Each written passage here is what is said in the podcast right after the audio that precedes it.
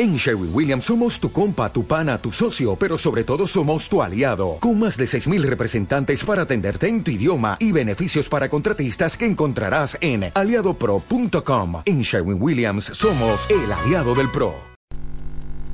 El Señor esté con vosotros. Lectura del Santo Evangelio según San Juan.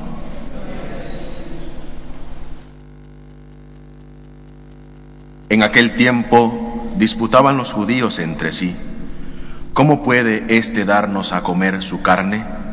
Entonces Jesús les dijo, en verdad, en verdad os digo, si no coméis la carne del Hijo del Hombre y no bebéis su sangre, no tenéis vida en vosotros. El que come mi carne y bebe mi sangre, tiene vida eterna, y yo lo resucitaré en el último día.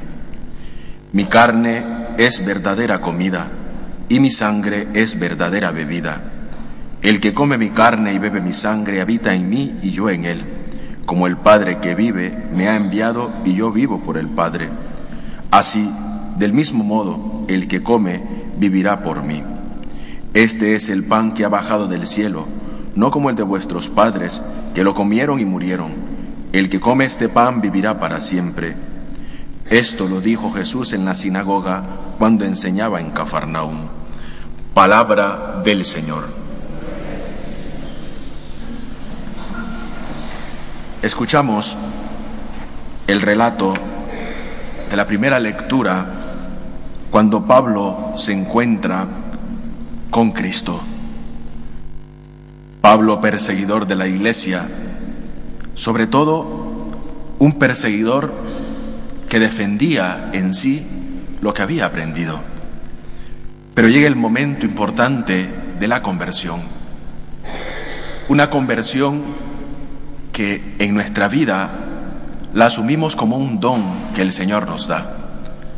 El convertirnos a Dios significa que dejamos aquellas obras muertas, aquellas obras que no nos encaminan y sobre todo no nos dan la certeza de poder encontrar a Jesucristo. Importante la conversión. En este tiempo de Pascua, ¿cuántos hemos experimentado verdaderamente esa necesidad de estar más cerca de Jesús, por ejemplo? ¿Cuántos hemos experimentado que a lo mejor otras Pascuas las he vivido de otra manera? La presencia de Jesucristo en nuestra vida nos marca. Y ese encuentro con Él, tanto encuentro personal que cada uno ha podido experimentar como ese encuentro con Jesucristo todos los días en la Eucaristía. El primer paso fundamental es saber que si no hemos dado ese paso a la conversión, lo necesitamos dar. Y si lo hemos dado, necesitamos verdaderamente dar frutos o sobre todo signos de esa auténtica conversión. Escuchamos este relato y sabemos que cuando Pablo es tirado del caballo por esa presencia del resucitado, Saulo se deja hacer. Saulo se deja llevar en sí por aquel que se le ha revelado. Y hace todo lo que él mismo le dice. Eso es un auténtico signo de conversión. A veces decimos, es que ya he entrado en ese proceso de conversión, pero soy de dura cabeza. Se te corrige con caridad y no lo entiendes. Se te llama la atención, porque a lo mejor, como todos, nos equivocamos y tenemos derecho a rectificar, no lo hacemos. La auténtica conversión es la disponibilidad del obrar de Cristo en mi vida. Una vez que le reconozco, como dice, este yo le conozco, que ha sido un perseguidor de la iglesia. Vivimos la conversión, pero con nuestra historia personal de vida. Jesús nos llama sabiendo quiénes somos. Sale a nuestro encuentro para cambiar nuestra vida, pero sabe que tenemos una historia personal. Pero esa historia personal se ve cambiada y se ven signos evidentes de esa conversión en nuestra, en nuestra propia historia de vida. Conversión historia de vida. Dos cosas que en nuestra vida, una vez que Jesús nos elige, caminan de la mano. Porque eso me recuerda a mí de dónde vengo. Eso me recuerda a mí las maravillas que hace Jesucristo en mi vida. Tengo una historia marcada por muchos acontecimientos. En mi vida me he visto metido en muchos problemas. En mi vida he sufrido muchísimo. En mi vida no he obrado rectamente. Y Jesús nos llama, Jesús nos quiere, Jesús nos ama tanto, que se nos muestra a nosotros con esa gracia que ilumina nuestra vida con la luz del resucitado